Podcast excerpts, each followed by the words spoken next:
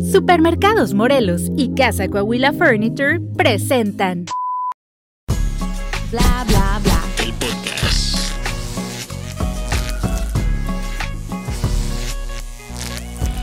Hola, ¿qué tal? Ya me salió bien aguado. Bienvenidos a un episodio más de Bla Bla Bla, el podcast desde la ciudad de los búfalos. las nuevas oportunidades. Los Scissor Tail Birds. Y a ver, ahora la invitada, María, ¿tú qué piensas que identifica a Oklahoma? Uy, la cultura. Y la, la bicultura, ¿es cierto? Bueno, no es bicultura, es Diversidad cultural. Diversidad cultural. cultural. Sí. Sí, Sí. bueno. Con esto le damos la bienvenida al podcast a todos los que nos están sintonizando el día de hoy. Hoy tenemos un episodio muy entretenido porque vamos a hablar de un tema del cual está, pues debe de estar más bien al, al corriente la gente, más- sobre todo los papás, los mayores, por...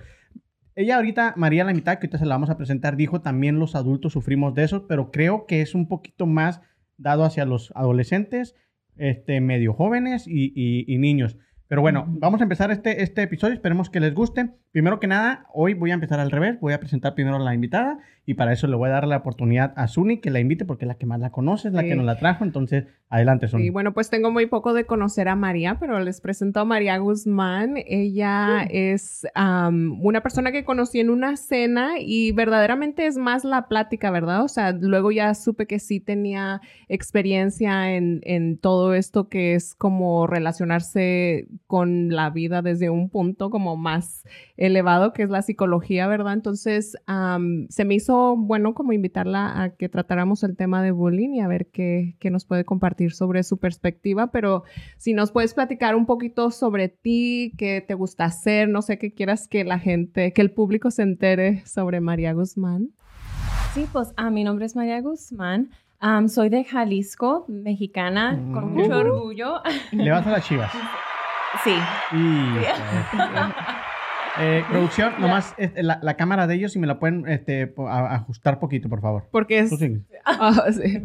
Ah, dije, porque dijo que le va a las chivas. Ah, sí, yo pensé, yo pensé que le ibas a Ya- quitar de cuadro yo dije que, se la sacan, por favor. Sí, le va a Ya- la ya, ya me imaginaba que iba a aparecer el blur aquí. Yo dije, ¿qué pasó? No, le va a las chivas. Sí, sí tengo al- algo de problemas con los chivistas, pero en este momento me voy a relajar, voy a ser profesional y voy a hacer de cuenta que no dijiste nada. Nada, de, Ah, nada de bullying por Sí, todo sí. eso, ¿eh? Sí. Pero bueno, de- disculpan que te haya inter- Entonces, ¿eres de Jalisco? Sí. ¿De Guadalajara o de, o de qué parte de Jalisco? De un am, pueblo que se llama Zapotlanejo, pero muy cerca de Guadalajara. Ok, qué- muy bonito. Yo tengo planes, o más bien mi esposa y yo tenemos planes de que- querer ir a conocer. Ella ya conoce poquito, pero yo no conozco Guadalajara y si quiero ir por allá, por Jalisco, Sí, Guadalajara. a mí también me gustaría mucho conocer Jalisco, estaría muy Es, padre. está muy, muy bonito. Tienen que, que ir y am, probar la comida de allá y tienen que ir a Tequila. Tequila. Oh. Y agarran el tour, o sea, hay, hay diferentes des- destilerías. Ujú. Am, de tequila se agarras la que quieras y, o sea, rápido. Sale uno sí. bien, bien ahí. Por bien- eso Sí, ¿o qué? Vamos Empieza por por eso les gusta mucho. Ándale. Ok. Qué bonita es la ciudad, ya todo mareado. Sí. Yo por eso disfruto mucho. Me encantó. me encantó. Sí. Bueno, pero sí, síguenos contando de María Guzmán. Am, sí, tengo am, una maestría en psicología educativa con énfasis en conducta, en behavioral analysis, análisis de conducta. Trabajo para, obviamente, para las escuelas públicas, también am, como terapista de conducta y también para, como business consultant para, para Mathers Professional Services. Soy muy activa, me encanta participar en la comunidad, soy activa en el Hispanic Chamber of Commerce, también con el Police Department. David Castillo, un saludo a David por ahí. Ah, sí. Se acordó de ti. ¿Te acordó de mí? ¿Le dijiste? Sí, condenado. ¿Por qué? Eh, eh, Sí, en, en buena ¿por qué manera o se en mala manera? ¿Por qué Ajá. se A ver, esa, ¿Esa habló muy risa? bien de ti. No, sí, sí, sí, habló muy bien de ti. Sí, Ok. habló muy bien de ti. Um, so, soy um, ambassador del Hispanic Chamber of Commerce. Um, fui también um, advisory board para el Police Department. Um, la única hispana. So, Oh, con mucho, mucho orgullo. Sí. Muy bien, muy bien. Abriendo puertas. Sí. Claro que sí. Um, y en mis tiempos libres me encanta um, hacer ejercicio, ir a cycling, a clases de boxing, um, hiking. Más le falta so- decir, y vendo tortas ahogadas. No, no, el tequila, por eso sabe de tequila. Sí, sí, Exporta tequila. tequilas. Sí. Tiene su propia destilería ahí en el patio. Sí, También, también. sí. Oye, entonces, este, a ti te encanta andar en todos lados, por lo visto, ¿ah? Um, será, sí, be part y volunteering, sí. Sí, Ok. ser parte y voluntariar en la Sí. comunidad. Oye, sí. ¿y cuánto tiempo tienes aquí en Estados Unidos? Um, me Na- vine- ¿Naciste en Jalisco o tus papás son de Jalisco y tú te consideras jalisqueño? ¿O si se le llama jalisqueño? Jalisciense. Jalisciense. Jaliscienses, jaliscienses. o tapatíos. Um, no, yo de Tapatío, hecho... ¿cierto? Sí, es cierto. Ah, Por los ojos tapatíos. Mm, Ok. No, nací en, en- nací en México. ok. Ok. ¿Y a qué edad te viniste a Estados Unidos? A los tres, próximamente tres o cuatro años. Wow, ok, muy chiquita, muy chiquita. Sí. ¿Y cada cuándo vas a, a- allá a Jalisco? Um, trato de ir cada año si se puede, um, pero en veces desafortunadamente no se puede, pero sí trato de ir um, muy a seguido. Sí. Y, y ya metiéndonos un poquito en la pasión, tus, tus papás, tus tíos, sí son muy apasionados a los deportes que son muy, muy populares allá. Uno que es la charrería y segundo que es el fútbol, que es el, el por las chivas o el Atlas. No sé cuál de los dos le vayan. Pero sí, sí hay esa pasión en las familias jaliscienses. Sí, sí. Bueno, que tenga sitios que, que sean charros, algo así, pues no. Um, pero de que cuando hay una charrera y que vamos todos en familia, sí. Sí, Mm. es como algo que se padre. disfruta, como algo que, ah, hay esto, hay que ir todos en Sí, Porque yo- ustedes sabían que el deporte, el, el primer deporte nacional de México no es el soccer, ¿va? Yo, es es la charrería. Pues no sabía que la charrería era un deporte, pero sí me imaginaba que fue antes que el, Yo me lo imaginaba más soccer, como... tal cual Yo es. creí que hoy en día se tenía más como una tradición cultural que como algo que se implementara No, no, como sí, es, un deporte. depor- es considerado un deporte y es el, el Oh. primer, de- el, el deporte más practicado en, en, en México. Oh, ¿en supuestamente. serio? Ujú. Ok. Yo un tiempo quise ser escaramuza.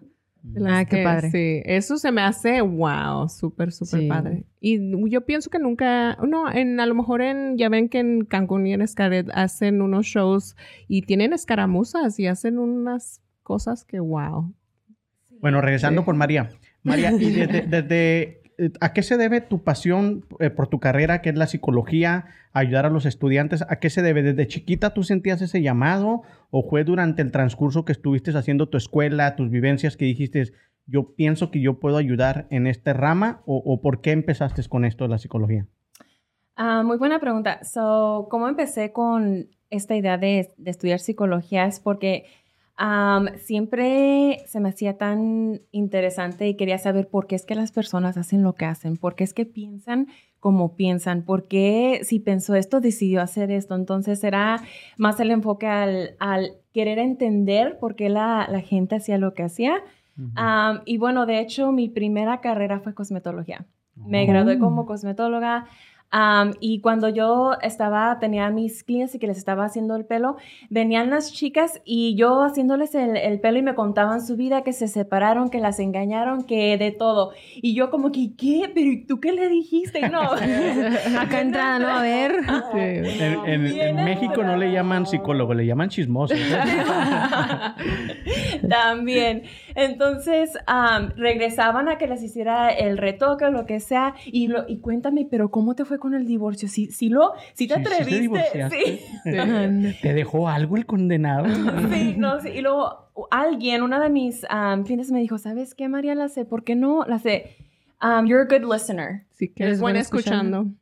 Ya, la sé, y eres muy buena en dar consejos, la sé, ¿por qué no estudias psicología? Y yo, Y dije, bueno, ya tenía como que la idea desde chiquita y luego después am, que me dijeron, dije, creo que esta es una señal.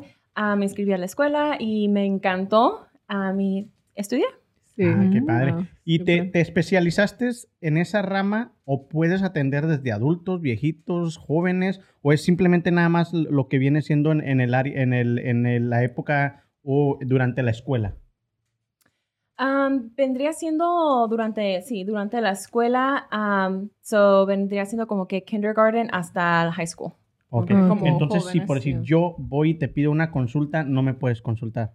No, desafortunadamente no soy consejera. Ujú. Am, so, para eso sería, sería un LPC, un counselor. Oh. Ok. Porque sí he notado que, no sé, ah, por lo menos yo aquí en Oklahoma no conozco a muchos psicólogos hispanos. No, No hay no, no, casi no hay. Conozco uno que fue el mío. Este, él es muy bueno. Él, él se basa mucho en lo que es el lo, lo espiritual y la psicología. Entonces, cuando tú llegas con él, lo primero que haces es una oración y después ya te consulta, tú le platicas todo. También es una persona que te puedes agarrar una hora completa a platicar y él no te interrumpe hasta que ya tenga un punto. Y luego al final también ora por ti y pide por todas las cosas que tú le platicaste, tus problemas y todo eso. Y se me hizo muy bonito. Pero de ahí en fuera, él, bueno, mi cuñada, pero ella no, no, no, no ejerce porque creo que todavía no termina por completo la... Pero yo pienso que sí hace falta muchos psicólogos Sí. hispanos porque este, creo que poquito a poquito nos estamos abriendo a que todos necesitamos un psicólogo en la vida. Como dicen, es canasta básica, básica ya, ¿no? Sí, Y sí, la verdad, sí. entonces, nuestros psicólogos vienen siendo nuestros amigos o a... Nuestros a estilistas. Ajá.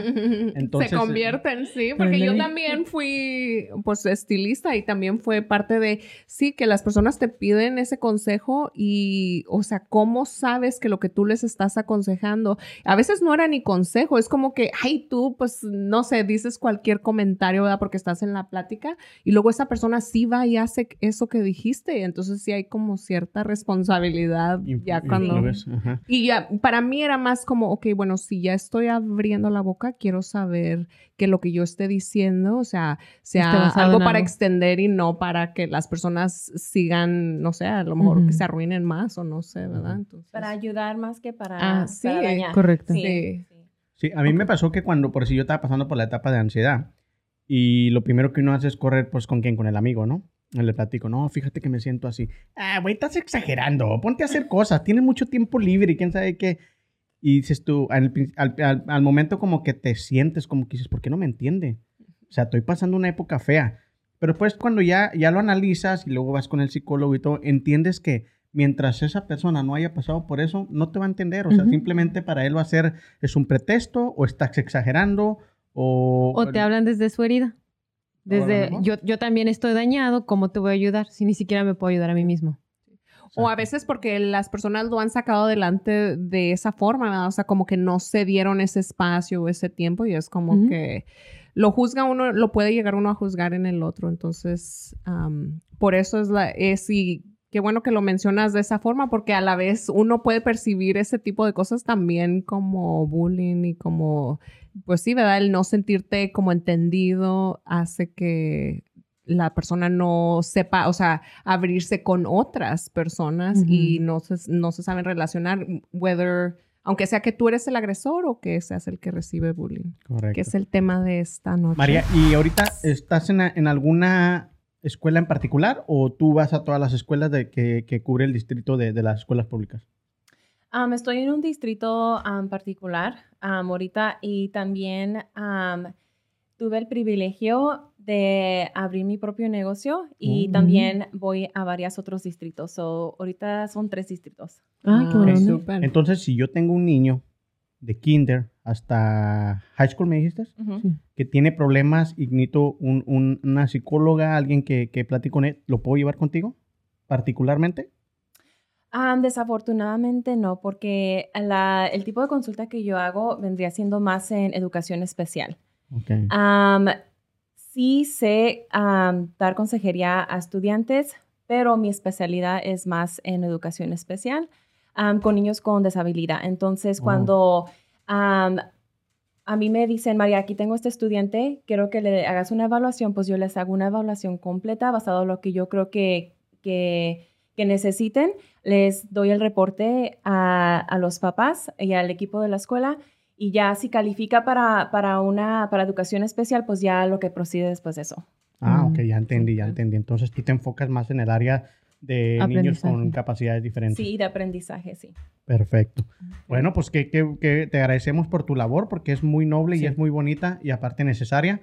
Este, y con eso, pues vemos también que, que a lo mejor lo- los- ese tipo de, de niños están más propensos al bullying también. Correcto. Entonces, este, que, que tú hagas el análisis y los puedas poner en algún lugar donde los, brin- los blindes un poquito de, de- de todo, del- de, de la maldad que- de la que tienen los niños en, en esa edad, pues es, es muy noble. Así que gracias y una vez más, bienvenida. Gracias, y gracias. este, ya con eso vamos a empezar el tema del día de hoy. Sin antes preguntarle a, mi- a mis compañeras cómo es que les ha ido en la semana. Platiquen un poquito antes de que, de que entremos en, en- en- de lleno al bullying y que yo les empiece a hacer bullying también. Sí, Yo acá pura buena vibra. Ahorita, pues la verdad nada más me estoy ajustando a, me acabo de mover. am, De casa, de casa, sí, no, no le hizo de- así. sí, me acabo de mover. ah, tipo Eva. Sí, ándale. Ah, pero que no haga yo ese chiste porque está tonto, ¿ah? Pero sí, yo todo bien. La verdad, nada más como ajustándome ahí, am, organizando todo mi mundo. Ahí en mi Hipster. casa, sí. Un mundo hipster porque Sí. se mudó a un, a un barrio muy nice. Ya nos invitó. Sí. Sí, tengo que te dije de que me sentía acá como bien, no sé, como en una novela. Ah, canijo. Este, no, ya, ya vieron más interés por ir, vamos, a tomar nota. ¿Y tú cómo andas, Anaya? Pues yo le- les, yo me peleé, ¿cómo la ven? ¿Te peleas? semana, ¿A golpes? A trancazos duros. ¿Neta? Me, me le di, ¿cómo la ven? Le di un cejazo en la boca a mi novio. Ah, ¿De verdad? Sí, no, sí, no, no, no lo vi. Él se agachó, yo me levanté. No quiero saber durante. No, no, no, no, no. ¿Qué acto estaban haciendo? Lo, lo- lo bueno es que le dije, qué bueno que no Sí, estábamos en ese momento, eso. porque si no, qué vergüenza contarlo. No, pero sí se agachó. Pero lo más gracioso es que, pues las luces sí estaban apagadas porque fue como en la madrugada. Entonces yo me levanté, no lo vi, él se estaba agachando, me dio el trancazo, entonces inmediatamente él hizo esto y yo hice esto, ¿no? De, ah, pues cada uno le dolió. Sino lo que me llama la atención es, el- es que empieza a decirme, él, Jazz, la boca me sabe a sangre. Le digo, ¿te dolió mucho? Me dice, no, pero la boca me sabe a sangre. Le digo, a ver, prende las luces para revisarte. Ya prendemos las luces. No, un moretoncito aquí viene que es... Y que me veo, pero ¿por qué tengo sangre en la mano? La que estaba sangre y sangre soy yo. Así que sí, me, me abrí toda la ceja. Así ¿Qué como la ven. Querías andar acá con la Sí. ceja con Sí. rayita, ¿verdad? No, yo le dije, si nos preguntan... Puro Dragon Ball Z, mira ahí. Sí, lo ya andaba, pues es que tengo que andar en, en modo peleador, ¿no? No, no ya le dije que si preguntan me peleé una- con unos con unos cholos, pero yo gané. Mm. Si ah, preguntan, sí, sí. Es, sí. más creíble eso. Sí, que- sí, sí. que- eh, en realidad, te creo más lo de los cholos que lo que me estás contando de tu novio y tú, ¿eh? O sea, no, no me la trago. Honestamente no.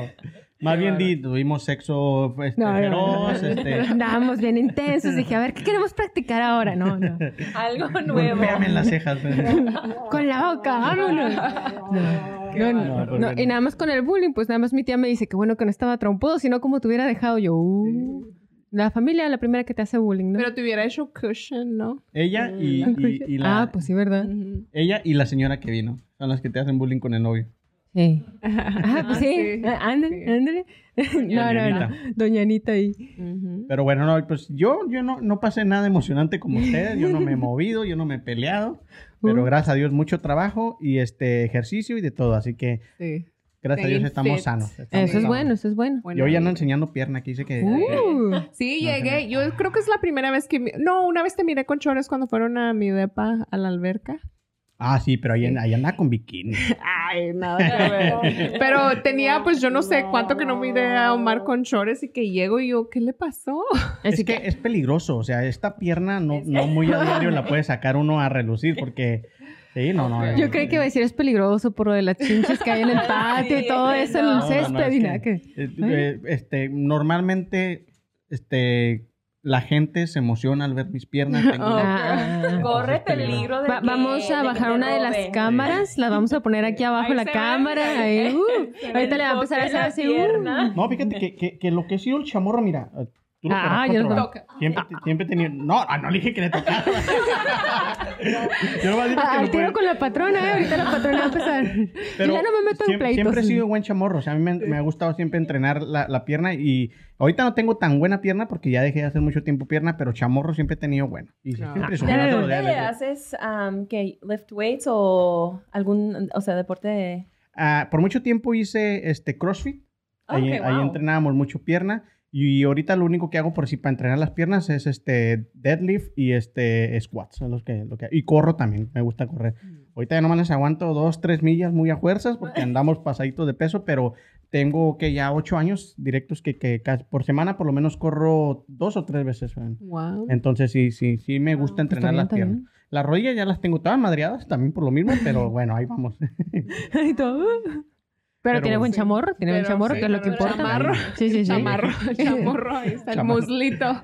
Pero bueno, de- de- después de darles a desear un poquito mis piernas, ya cuando las miren van a decir, ah, vamos a empezar con el tema del día de hoy. Y para que no me hagan bullying por mis piernas, mejor les voy a pasar el tema. Este, eh, ya, lo, ya lo dijimos, el tema del día de hoy es bullying, un tema muy sensible, un tema que en realidad es este, se debe tratar con la debida este, Respeto. respeto y con lo, lo grave que es. Vamos a tratar de llevarlo también a, a algún punto donde sea un poquito liviano para que no sea tan pesado pa- y, y diger- tan difícil de digerir para las personas que nos están viendo.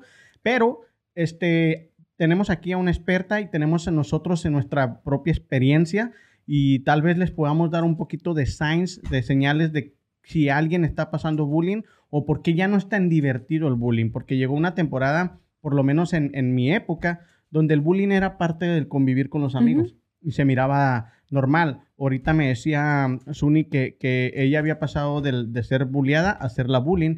Yo no me acuerdo haber sido bulleado nunca. Yo me acuerdo que el bullying era un crossover. O sea, tú me bulleabas, yo te bulleaba. Tú me bulleabas, yo me... Había semanas que el bulleado era yo, toda la semana, y luego de de repente la siguiente semana que el otro se cortó el, mal, el, el pelo mal y él era el bulleado esa semana. O al siguiente el otro se caía traía una cortada y él era el bulleado. O sea, en el barrio nunca fue como que nos, nos, nos, este, nos hacían la piel dura para que aguantáramos el bullying. Y, y por eso en ese entonces como que no lo mirabas como... esa- Era la carrilla, la que le llamábamos la Sí, carrilla. Ándale. Pero últimamente esto se está volviendo muy grave porque no sé si, eh, no sé qué pase, no sé si ahorita nos pueden, eh, ustedes me den ese, ese, esa Que respuesta. resuelvamos tu Sí, incógnita. porque yo no escuchaba de tanto suicidio antes. Por lo menos en el barrio, vaya que éramos pobres, que teníamos muchas cosas por las cuales a lo mejor podríamos llegar a pensar en el ya no existir, mas sin embargo nunca lo hicimos. O sea, yo miraba que todo el mundo, sí éramos boleados nuestras carencias, pero sabíamos sobrevivir con eso, ¿no? O sea, sabíamos sobrevivir con nuestras, nuestras carencias, nuestras desventajas. Y yo nunca escuché en el barrio a nadie que dijera, ay, ya se suicidó. Y ahorita es muy dado a que Más la gente se suicide. No sé si escucharon este, el, el, el- en Piedras Negras, se acaba de suicidar un niño porque le quitaron su celular para que ya no escuchara música de peso pluma. Oh, wow. En serio, y se enojó y dejó una carta diciendo, a mí este, esto y esto porque me quitaron el celular, no me dejaron escuchar a mi ídolo peso pluma y, y lo encontraron colgado.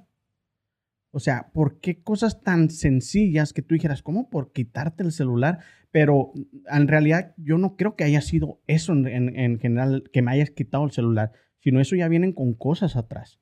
¿Me explico? Y Es el detonante. preguntar, o sea, eso quizás fue un factor, pero ¿qué Mm. más, qué más está pasando en la vida de ese, de ese niño? No sé ni qué, qué edad tenga, porque también la edad tiene mucho que Sí. ver. O sea, ni se hablen los adolescentes ahorita. no, o sea, están pasando por cosas que yo no pasé porque hay más tecnología. Ándale, tiene que ver mucho. Entonces, o sea, ti- hay más factores eh, que me imagino Sí. que contribuyen, pero yo creo que eso fue como quien dice la gota que derramó sí, el porque un niño y- feliz no se suicida porque le quitaste el celular. Sí. Y voy a dejar de decir la palabra esa porque Sí, si por no favor, después ya porque no- nos van a quitar el este. sí, Yo aquí pensando adentro de mí. Sí.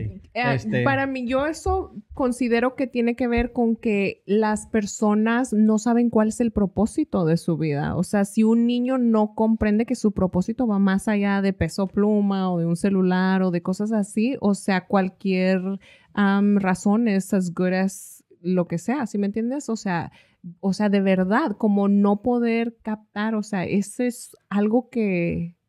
como no encontrarse, como así como un rompecabezas, en Sí. dónde, quién soy, no encontrarse Sí. quién, quién, quién es sí mismo. Sí. Aparte, yo también siento que algo de la diferencia que está generando hoy en día a anteriormente es los límites. Antes, quieras o no, si éramos muy cargados, como tú dices, ¿no? Entre amigos podíamos ser muy cargados y lo que quieras.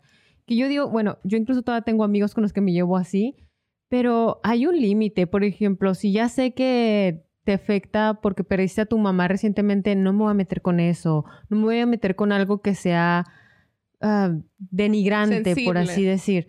Pero sí voy a poderme burlar contigo y de todo. Pero yo siento que hoy en día ya hay límites que se cruzan mucho y cuando tienes esa falta de percepción de lo que es la realidad de decir, hey, hoy estoy vivo y si algo pasa que ya no estoy vivo, ya no hay vuelta atrás. Siento que como se manejan hoy en día películas, redes sociales, juegos, todo eso, que yo no culpo a los juegos que sean el culpable de o ni nada de eso, sino los Juegos, ¿te factores refieres a los- constantes. a los- Sí, a los- videojuegos en los que de, guerra, cosas por el estilo, en los que familiarizamos tanto que se va y pierde la vida. ¿Por qué? Porque a la siguiente tienes otra oportunidad de vida o algo así. Como que siento que se perdió la línea de decir, hey, ya no hay algo más allá, ya, ya esa es tu línea última, no puedes llegar a ese limitante de decir, si me voy, me voy y me fui. Siento como que ahora lo ven como que, ah, sí, me estás haciendo enojar, pues me voy. O te voy a hacer sufrir a- al irme. Sí, que es todo un eso. comportamiento que la mayoría podemos ejercer de que, ah, como tú eres así, yo voy a hacer esto o yo ya no voy a, ¿sí me entiendes? O sea, eso es como un exceso de ese mismo comportamiento. Correcto. Que eh, también cabe mencionar que es am, una cualidad del género femenino, el resentimiento es algo que sí. las mujeres le enseñan a los hombres a sentir. Los hombres en realidad como no tienen un útero, no tienen esa programación, pero por medio de que uno los condiciona a eso, ¿verdad? De que, ah, si tú si actúas de esta forma, yo voy a actuar de esta forma. Entonces ellos empiezan a, a captar eso y también, am, pero eso ya es como arcaico, ¿verdad? O sea, ahorita es lo que estamos viendo es como las ramificaciones de todo eso, ¿verdad? Que de alguna forma o de otra no se ha contenido o no se le ha dado un causa, entonces ahora se manifiesta en situaciones como esa. Más ¿verdad? extremas, Les voy a dar un poquito lo que es la definición de, de bullying. Ujú. Este, y de ahí voy a proceder con dar los diferentes tipos de bullying. Ya empecé mi primer bla para producción, que sepa. Tengo una buena noticia, no les había dicho nada, pero ahora les voy a decir. Tenemos otro patrocinador nuevo. Y esta vez está bien padre porque es una mueblería. Ya ves que les había estado prometiendo una mesita nueva y que sillas nuevas. Ahora ya vamos a poder ir a Casa Coahuila Furniture, que ahí Ok. va a haber salas, comedores, sillones, colchones. Chavas, yo les prometo que un día de estos voy a hablar con ellos para que nos dejen ir ahí y ustedes van a poder escoger un sillón para aquí para el estudio y una mesa. ¿Cómo la ven? ¿Neta? Muy bien. Neta, yo se los sí. prometo. De mi cuenta corre y de ellos también. Ah, No, sí gracias. ¿Dónde están ubicados, Omar? Están ubicados en 1334 Southwest 29. Gracias a ellos por confiar en nosotros y esperemos que el- nosotros hagamos lo suficiente para que ustedes también prosperen, al igual que el podcast, ¿verdad? Así es. Bueno, pues un aplauso para allá, por favor, para ellos, para casa, Coahuila Furniture. Hasta en inglés como y en español. ¿eh? Casa Coahuila. Este sábado, Casa Coahuila. Ya se han oído. No te lo pierdas. Y este, de ahí ustedes me van a decir si en algún momento sintieron que sintieron, eh, que, que- sufrieron algún tipo de los bullying que yo voy a decir y dense la libertad de interrumpirme y de decirme, este, sí, yo pasé eso o he visto que pasa esto. Entonces, mira, para empezar la definición es, el término bullying es el más reciente de un conjunto de nombres que se le ha dado a lo largo del tiempo. Acoso, hostigamiento, abuso o maltrato escolar, es decir, a las diversas formas de maltrato y persecución a las, a las que a menudo se ven sometidos los niños y adolescentes, en este caso también adultos, dentro alrededor de un contexto escolar. La palabra bullying es un préstamo del inglés proveniente del bully, que quiere decir traducido abusador. Mm. Entonces, chavas, ¿ustedes en algún momento han sentido bullying? ¿Han sentido que han sido bulleadas? ¿Y de qué forma? Para ver en, en qué nos identificamos, para ir viendo yo el contexto de, de- los diferentes tipos de bullying. Empezamos con María. Sí, no, sí. Sí, empieza Yo en mente, sí, claro que. No, Ya- ya la sí, miraba yo. Ya como cinco puntos acá pensados. Sí, sí. sí, Mira, bueno, así, así, así. Ya, de hecho, en, en middle school sí fue. um, sí fue. I was bullied. Um, en middle school, um, yo creo que porque pues por buena gente, yo no sé, um, I was an easy target. Um, so Una yes. tarde. Una presa fácil. Mm. Ujú. Sí, sí. Y pues no me sabía defender, o sea, a, quién le decía que no me sentía con la confianza de decirle a mis profesores, a mí a nadie, entonces yo nunca decía nada. Y era más bullying porque, mira, existe el bullying verbal, que es el bullying. El bullying verbal se caracteriza porque el acosador a su presa hace maltrato por medio de la palabra, inventando historias o haciéndole uso de amenazas, insultos, apodos, frases excluyentes o burlonas acerca de la apariencia. Este, ese es el que más yo presenciaba en, en- en Ujú. México y en, en mi época. O sea, era, como dijiste tú ahorita, ¿estás gordito? El gordo. Ah, sí. El marrano, la ballena. Puerquito Sí. Valiente, cuando salió la, la- la película de, de Puerquito Valiente, todos siempre te traían en chinga. Yo era una persona muy gordita. Willy. Entonces, anda, liberen a Willy. Acá nos estamos ya desplayando. Uh. Ya está sacando todos los El del... Así, espérenme, ¿qué, qué dijimos? ¿Estamos diciendo que fuimos buleados o que eran los bodies? ¿Qué está pasando aquí? A ver. Pero sí, este, ¿tú sufriste este, verbal o de qué otro tipo de, de- de bullying crees que has sufrido? Um, era más verbal. Ujú. Um, era um, verbal bullying. Um, no, um, cuando estaba creciendo no tenía, mis papás no tenían los recursos como para siempre vestirnos de la moda. Eh, Ujú. con am, cosas así de marca o lo que sea. Entonces ah, me hicieron bullying por, por no tener ropa, ropa de marca. Ropa bonita. ¿Ustedes alguna vez le hicieron bullying verbal? Sí. Hasta la fecha. ¿Quieres que te enseñe mi conversación con mis amigos? Mira. tengo evidencia. Tengo aquí los screenshots. No, no te creas. No, sí, pero, pero yo creo que está- tocas un, un par de puntos bien importantes que es el presa fácil y el no sabía defenderme. Porque yo en mi caso eh, muy particular fue de que, pues yo creo que mi hermano fue o bulleado o fue bullying, no sé, no estoy muy segura de que, yo creo que, no sé.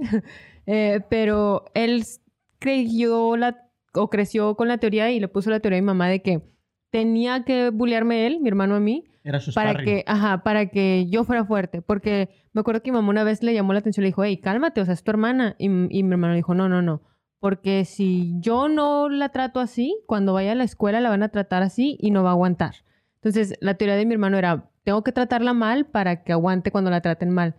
Que realmente fue una muy mala teoría, si te soy sincera, porque a mí lo que me sirvió muchísimo de que cuando la gente hablaba mal de mí, porque en México, si naces pelirroja, automáticamente ya te bullearon todos, porque eres la rara del salón. Este, aparte era la pecosa. Y luego la de piel clarita, pues todo el mundo se me buleaba para todo, ¿no? Pero al mismo tiempo, yo siempre te veo las palabras de mi papá, que siempre, para mi papá, yo siempre fui su princesa. Siempre fue la princesa que era la inteligente, ¿no? Hasta, hasta la época mi papá me dice mi reinita. Entonces, era mi con las palabras de mi papá, eres inteligente, eres capaz, eres noble, eh, eres fuerte, eres así. Entonces, Oh, wow. ah, sin importar lo que me dijeran a mí, a mí qué me afectaba. O sea, yo siempre lo vi como, ¿tú me mantienes? A- Es- aún desde una niña, buena sí. labor de tu papá. Sí. Exacto, porque era de que este niño me puede estar diciendo lo que quiera de mi cabello rojo. Mi papá ama mi cabello rojo. O sea, mi papá, podían 10 niños o todo el salón decirme, ay, este, ¿qué me decían? Me decían oxidada, pelo ketchup, pelo cosas así, todo así lo que se te fuera ocurriendo. Es que son muy buenos. O pelos de lote. Pelos de lote era la que más me a su casa y decían. le te decía, venga mi zanahoria, te decía tu Ándale, papá. sí, de hecho, haz de cuenta, la zanahoria, la pelos de lote, la de todo, todo, todo. Y, y automáticamente, como dijiste, ¿no? De Liberen a Willy. Cualquier personaje pelirrojo que aparecía en la televisión era yo. Automáticamente y tenían que burlarse de eso. Pero siempre llegando a mi casa era, ¿cómo está mi niña? Ay, qué bonito se te ve tu cabello. Mira qué bonito te brilla el cabello en el sol. Mira esto. Entonces era como envidia. Yo, yo automáticamente lo veía y decía, ¿sabes qué? Si mi papá, lo que mi papá dice es ley. Entonces, ¿qué significa? Lo que tú estás diciendo lo dices o por envidia o por mentiroso. Entonces, a mí ya no me afectaba. Y cuando se burlaban de mí, yo hacía de que, sí, ¿qué? Sí. Mira, Pero yo... ac- Oh, perdón, María. Suena que tenías como buena autoestima como gracias a lo que te decía tu tu, papá, papá. porque Correcto. o sea, como que la palabra que como que mirabas a tu papá en buena, así como que lo admirabas mucho, entonces Sí. lo que sus palabras que él tenía tenían tanto peso que o sea, lo que decían, te decían los demás eran como que ay, me Sí. resbala. Sí, que correcto. sea, Sí. porque mi papá me quiere tal y como soy. Sí. Ujú, Exactamente. Sí. Exacto. El error sí. con María es que no llegaba a su casa y le decía, no, usted trae ropa de marca, mija, usted no te preocupa. Esa es la marca, Petito, pero es marca. Sí. Yo le puse aquí, fíjate, de hecho, que los límites que le es posible a un niño establecer vienen a partir del valor que el niño cree que tiene, ¿verdad? Entonces, o sea, tu valor venía de lo que tu papá pensaba o de lo que tus familiares, ¿verdad? Y siempre que son personas más allegadas, sí le da uno más peso. Sí. Entonces, es muy importante tanto si es algo positivo, ¿verdad? Como si es Correcto. algo negativo que uno les está diciendo a los hijos, que de ahí, a partir de un- lo que uno les dice, viene el valor de ellos. Y sí, que cada ser sepa su verdadero valor, o sea, ese es el gol. Yo pienso que si todos supiéramos nuestro valor, en realidad no habría bullying. Pero esa porque- fue, fue la labor de los papás, es la labor de los papás, Sí. porque cuando tú estás niño es, es muy, muy difícil que tú te des cuenta qué tan, va- qué tan este, Sí. tanto valor tienes tú, ¿no? Sí, Pero por eso, Jazmín, como se lo estaban diciendo, ya no sabía, ah, yo valgo esto. O sea, ella ya se sentía con ese valor porque era lo que le estaban infundiendo. Pero aparte, mira, deja- déjame decirte eh, que yo sí, sí crecí por muchos años sudando mi cabello, por muchos, porque sí fue mucho descontento de, de- de que sí me trataban muy mal al respecto y eh, gente no me hablaba automáticamente, incluso ya de grande, ya de adulto. y qué loco, o sea, amigos- tienes pelo rojo, no te hablo. o No, sea, no, pero lo ¿Eres más güerita? loco, no, deja eso. Llevé Pero a tener por clasista, ¿no? Sorry. No, no, no, es que de hecho ideas, ideas antiguas que se le pasan de los padres a los hijos, en las que incluso recuerdo una amiga que me dijo que, no recuerdo si fue su mamá o su abuelita, alguien que vio que era amiga mía y que automáticamente le dijo, no, no sea su amiga. ¿Y por ¿qué? ¿No? O sea, dijo, no, porque es del diablo. ¿Y por qué? Porque la gente con cabello de, de rojo es el diablo. Y trae las Ah, llamas. Eh, ajá, exacto. Y eran creencias. Ya después cuando me puse a investigar, resulta que sí, que sí quemaban a los pelirrojos en la higuera porque creían que eran la marca del diablo. Yo con cara de, no, no señora, sí soy así medio mala, pero eso no tiene nada que ver con el cabello. Dice, no, soy mala porque soy mala. Sí, sí, no eso es por personalidad, no por cabello, señora. A ver, existe también lo que es el bullying físico, pero hay dos tipos de bullying físico. Uno es que es el indirecto, que ese es cuando tú este, robas a la persona o la haces Mm. sentir mal por medio de que tú sabes que a esa niña le gusta mucho esa libreta, se descuida y tú se la robas. Es el bullying físico indirecto. Mm. Y el otro que es el directo, y que básicamente le jala los pelos, o la pateas, o, o los golpean muy, ya muy, ya muy eh, yéndonos al extremo. Cosa que yo nunca sufrí. O sea, de nada de eso sufrí, gracias a Dios. No, no, no, no, nunca me dieron mis chingazos, como decíamos allá en México. Pero sí miré, sí miré a, a gente, como dices tú, a la presa fácil. A la presa fácil, porque este, yo tenía un amiguito en, en, en México que él era zambito. Entonces él caminaba muy zambito y le decían el charrito porque se acaba de bajar del caballo, así es como le decían, ¿no? Entonces, Mm. este, cuando él jugaba fútbol, nadie lo metía.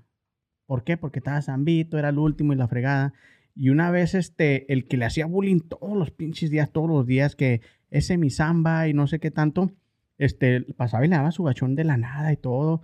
Y sí, nosotros sí le decíamos, oye, ¿por qué nunca te defiendes? Pero nunca lo defendíamos, o sea, no nos metíamos en, en lugar. Hasta un día que sí también no, lo, lo, ya, por ese día le tocó jugar fútbol y que también que está jugando y todo. Y ya lo, lo- ay, quítate mi samba y lo empujó, que este que se levanta y le pone una chinga. chinga. y ahí es cuando se me vino mucho el, el- el dicho que siempre decía mi, mi mamá, el cobarde vive, no, el valiente valiente vive vive. hasta que el cobarde quiere. Desde ese día jamás lo volvió a molestar Claro ese morro. no. Acabo de apuntar una palabra, empoderamiento. O sea, lo que tú, ustedes le dijeron, o sea, como que le dieron esas palabras de empoderamiento, como que, ay, de veras, o sea, Sí. he tenido estas ganas, pero, o sea, nunca. Le- les estaba diciendo, contando hace rato que, o sea, obvio que a mí me hicieron bullying y fue por mucho tiempo y, o sea, me cansé y me cansé. Era, llegaba un punto donde no me gustaba ir a la escuela y, ay, lloraba y es que ya no quiero, ya, ma, cómprame ropa diferente, y esto y eso otro. Y es que yo no entendía que no, o sea, no teníamos los recursos ni nada. Lo, lo que pasó es que yo me convertí en la bully de mi bully. Oh. No estoy orgullosa de eso, pero Sí, es sí, como... estás Pero orgullosa, sí, sí, qué buena. No lo Pero no quiero promocionar eso, pero, o sea, ese como, no estoy diciendo que lo que hice fue empoder- empoderamiento, pero lo que ustedes hicieron es de que como que le dieron esas fuerzas de que stand up for yourself, o sea, defiéndete, o sea, di algo, haz algo. ¿La violencia nunca es la respuesta? No Paréntesis. estoy diciendo. Ahí sí estoy un poquito de desacuerdo contigo porque creo que hay veces que sí ya, ya llega un límite donde la violencia es lo O único. sea, se expresa, haz de cuenta que eso que se, se reprime, se expresa y sale en el momento que tiene oportunidad. Y, y, por ejemplo, a lo mejor tú, si tú te convertiste en bully, es como que salió poco a poquito, si me entiendes, en cada acto que tú hacías contra la persona, era como devolverle eso. Y es como que este otro muchacho le había acumulado todo. Eso. Es Y, porque mira, que vas eh, la única manera que él dejó de ser bulleado fue con violencia. Porque yo no creo que si él se haya parado en medio de la cancha, le hubiera, estimado compañerito, yo te pido que por favor nunca me Ándale. vuel-". Le va a valer madre al otro güey. Sí. Y lo va a seguir bulleando y le va a seguir dando sus golpes. Lo que pasó, que este güey, como dices tú, se empoderó, le dio su chinga. Los dos se llevaron sus golpes, pero él nunca pensó que ese muchachito le fuera a fuera a ni siquiera a tocar.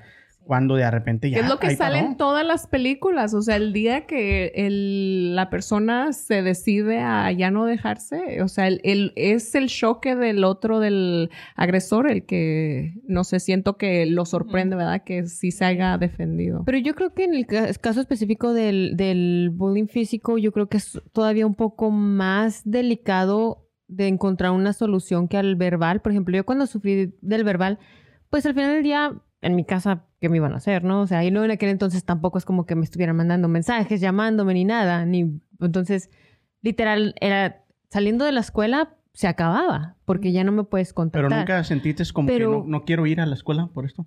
No, a mí me encantaba ir a la escuela. A que me A mí- a bullearan. mí- sí, no, no, porque... Era como gaje del oficio. Sí, ¿no? era, era algo que, pues, o sea, iba a pasar y aparte yo sabía que no me marcaba, no, lo que tú, lo que ellos dijeran no definía quién era yo. Yo decidía que era yo. Sí. Este, y eso, eso ayuda mucho. Pero ya cuando es una agresión física, y ahora, y ahí te va el por qué, yo ya en la preparatoria, yo no, yo no creí que existiera el bullying en la preparatoria porque yo nunca lo experimenté tal cual. Sí hacían bromas y todo, pero pues como digo, como me valían, yo siempre lo vi como bromas y todo eso. Ajá, sino que tengo un amigo de los pocos que creo que son, los, son dos los que todavía les hablo de la preparatoria y años después yo sí le dije, no, en la preparatoria ni había bullying y él dijo, no, sí. Y yo, ¿cómo que sí? Dijo, sí, yo odiaba ir a la escuela. Dijo, yo, para mí la escuela era una tortura. Y yo sí de que, ah, canijo, ¿y cómo yo no lo noté? ¿Cómo yo no lo vi? Y yo creo que entró un, un- un detalle de que a veces los hombres experimentan otro tipo de bullying que es diferente. Y él decía, y yo le dije, entonces, ¿cómo tú nunca dijiste nada? ¿Cómo no, no sé, te defendiste o algo? Y él decía, eran más fuertes que yo. Eran en grupo. Yo estaba solo. Y luego con la gente que me juntaba, o sea, entre ellos era yo y otros amigos, no lo defendíamos porque pues, ni, idea, ¿sabes? Como ni sabíamos qué estaba pasando. Dice él, yo podía levantarme, de- detenerlos, darle un empujón y me le iban a regresar al triple. Cada que yo me defendía, se me venía más duro. Y me volví a defender y era todavía más duro. Entonces llegó el punto en que dije, ¿sabes qué? Mejor me aguanto mis apes que que me la sigan partiendo cada que yo me defiendo. Entonces yo creo que ahí es donde ya entra el detallito de decir, ¿qué haces? O sea, realmente cómo te puedes defender cuando tu agresor es más fuerte que tú y tiene más recursos que tú. Ahí quiero mencionar que um, los golpes, yo pienso que, o sea, dependiendo del nivel de bullying que la persona esté experimentando, se reflejan un nivel de desvalorización más alto, ¿sí me entiendes? O sea, como si, si permites una agresión verbal, pues tienes cierto grado de desvalorización, pero si permites algo físico, es un grado más alto, hasta que, o sea, hay otras cosas, situaciones que se dan, y más bien lo he visto en películas porque honestamente no, no sé de un niño, ah, este niño ha vivido eso, ¿verdad? Pero que les meten la cabeza al excusado. No sé, cosas muy denigrantes, ¿verdad? Ujú. que, que sí marcan a la persona. Sí. Y este, y te digo, yo comportamientos así físicos, yo ejercía contra mi, mis hermanas, no nada más unas y las la dos. Pero te digo, o sea, Este. ya analizando el tema, dándome cuenta, o sea, de, de cómo es que se da todo eso, o sea, sí, sí sabes que sí es esa desvalorización profunda y, y yo lo tomé de que, por ejemplo, eso, ¿verdad? Yo siento esa desvalorización y yo creo que otros la sientan también, entonces uno hace eso para que los otros co- como Ujú. que sufran lo que uno está sufriendo. En ese momento te digo, no lo ves así, ni tu mente lo procesa de No. esa forma. Am, y otra cosa que quería agregar ahí es am, de eso de que tanto el, am, el que ejerce el bully como que el que lo recibe, de cierta forma son dos partes que les es muy difícil ser honestos. O sea, cuando los niños se meten en problemas por ser bullying y que les preguntan, ¿verdad? Siempre es como que muy elusivo, no quieren decir la verdad, siempre es como que un big deal, o sea, que enfrentar que sí fui un bully o lo que sea, ¿verdad? Y la persona que es victimaria también les cuesta mucho trabajo o victi que es víctima. Víctima. si lo Aceptar que, o que- sea, aceptar y reconocer que eso le está pasando es muy difícil como... Porque no quiere ser el snitch, no, no quiere ser Sí. el, el ¿cómo se dice? El topo, el, el, el Pues, chismoso, sí, el que o sea, llorón. y la, o sea, la razón que sea, ¿sí me entiendes? Pero que los, las dos partes eh, es- batallan mucho o they struggle con la honestidad, ¿sí me entiendes? Déjame terminar mi... Ah, no, Ah. no, adelante, adelante. No, nomás quería agregar que algo que dijiste tú es una, una frase que yo, que yo he escuchado y se me ha quedado muy grabada y va- es en inglés y mis traductores que me ayuden. Ok. Es hurt people, hurt people. Sí, personas que están lastimadas lastiman a personas. Lastiman a personas. Entonces, yo siento que eso también es lo que, um, un factor que contribuye al bullying, de que si yo estoy herida, o sea, o que algo me está pasando, o tengo un o trauma, o mi, mi vida de mi, eh, de mi hogar, o sea, um, lo he mirado en, en mis estudiantes que no tienen una vida muy Sana en casa. Sí, entonces llegan a la escuela y esos comportamientos am, los sacan allí. Sí. Ujú.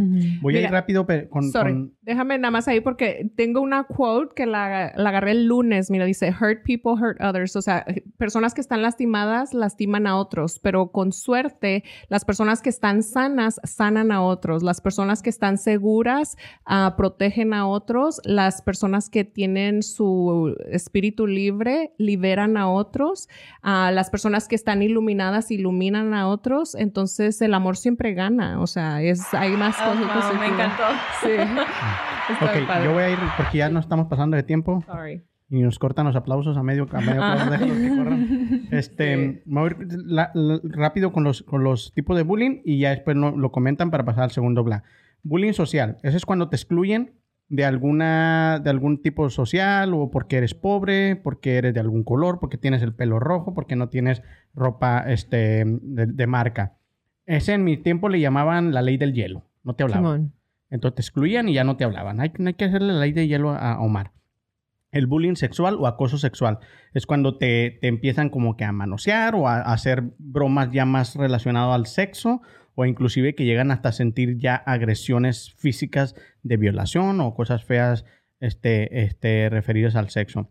Bullying cibernético, que es el que yo pienso que es el más reciente, el que por eso se, se- se hizo tan grande esto, que es a través de eh, difundir fotografías, mensajes durante el, ya sea por texto, por los videojuegos, por el Facebook, Instagram, Snapchat o todos esos, y también a veces eh, difundir fotografías secretas, a lo mejor entre los mismos novios de niños, de adultos.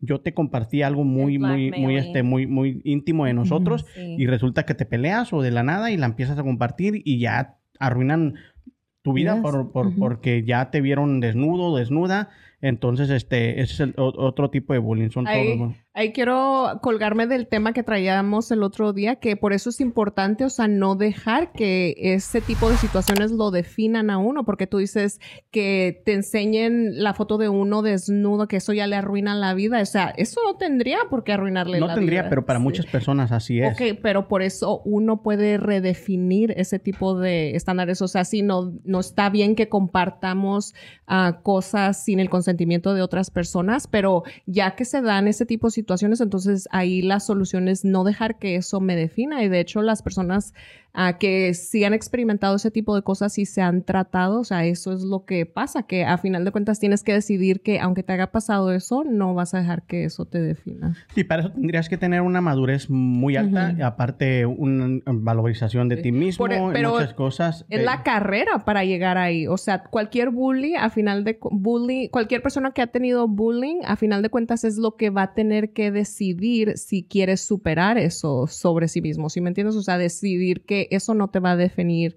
independientemente del tipo de bullying que haya experimentado. Correcto. Espero que nadie de nosotros hayamos eh, pasado este tipo de bullying. Este, pero igual, o sea, me imagino que, que tú como, como consejera, este, sabes algunos señales que pueden dar como para que a la gente le ayude de que tal vez su niño o esta persona esté pasando por este tipo de bullying. Am, sí, yo digo que uno que, el que acabo de mencionar que, que yo hice es de que no te gusta, o sea, si un niño am, ves que ya no le está gustando ir a la escuela, que llora mucho, que, o sea, que batalla también la depresión, mucha ansiedad, saber am, que, bueno, en nuestra comunidad hispana no no se habla mucho de la salud mental, entonces no conocemos lo que es la ansiedad y no se habla de la depresión, entonces no sabemos cómo reconocer lo que es la, la ansiedad, no lo reconocemos ni nos- nosotros mismos y no lo sabemos reconocer en, en niños, entonces saber cómo se mira la, ansie- la ansiedad, cómo se mira la depresión en tu hijo y am, saber que, ay, pues es que llora mucho cuando, cuando va a la escuela o al daycare o algo así, am, ¿por qué será? Y empezar a ser un poquito más observant, más observador. Observador. Ajá. Sí, Sí, muy bien. Bueno, pues yo con eso termino mi, mi, mi bla para que pasarle al segundo bla. Ok. Era, sí, creo que yo iba a dar el segundo y este tiene que ver. Así haciendo señas, yo eras tú, era yo. Era una Naya. Eso sé que era una de las que era la Anayas. pelirroja. Sí, sí La pues. pelos de lote. am, no, yo no voy a, quiero no, quiero pasar este tema sin bulear a nadie a ver si lo logro. Ay, pues todos los demás temas nos buleas. Yo sí. Por eso, ven. El Bully Challenge.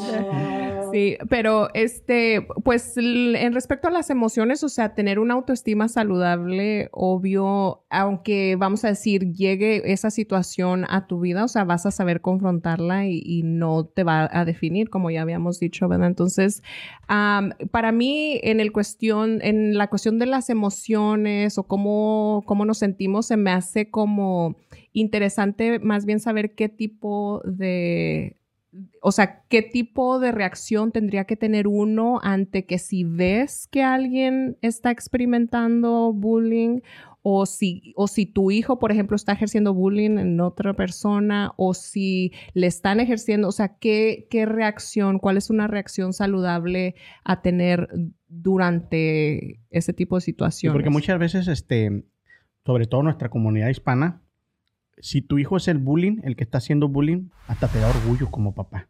Ah, es que mi hijo es bien macho y no se deja y los trae a todos como, como sus perritos y la chinga. Y si tu hijo es el que está recibiendo el bullying, no, es que mi niño es... Es que es buena persona. No, no, al es contrario. muy nice. es- ¿o no, es mariquita, no se deja de no. todos. Entonces, eh, ese, eh, para la, la comunidad hispana es muy difícil en, eh, afrontar eso. ¿Por qué? Porque no nos lo enseñaron. Porque viene desde machismo, El- desde sí. que nos este, queríamos ser los, nosotros los hombres los patriarcas, de que no, aquí mis hijos son los que mandan. Y si tú eres bullying, eres chingón. Y si te hacen bullying, eres un tonto. Entonces es, es la, la manera, es, es- es difícil para la comunidad. Pienso que los, los anglosajones, los güeros, todos saben manejar mejor eso que nosotros los hispanos. Entonces, en cuanto a eso, yo pienso que la mejor persona para decir qué sería la forma más sana, pues sería María, de cómo, cómo, cómo interpretar cuando te, lleg- te llegas a dar cuenta que tu hijo está haciendo el bullying o, o le están haciendo bullying.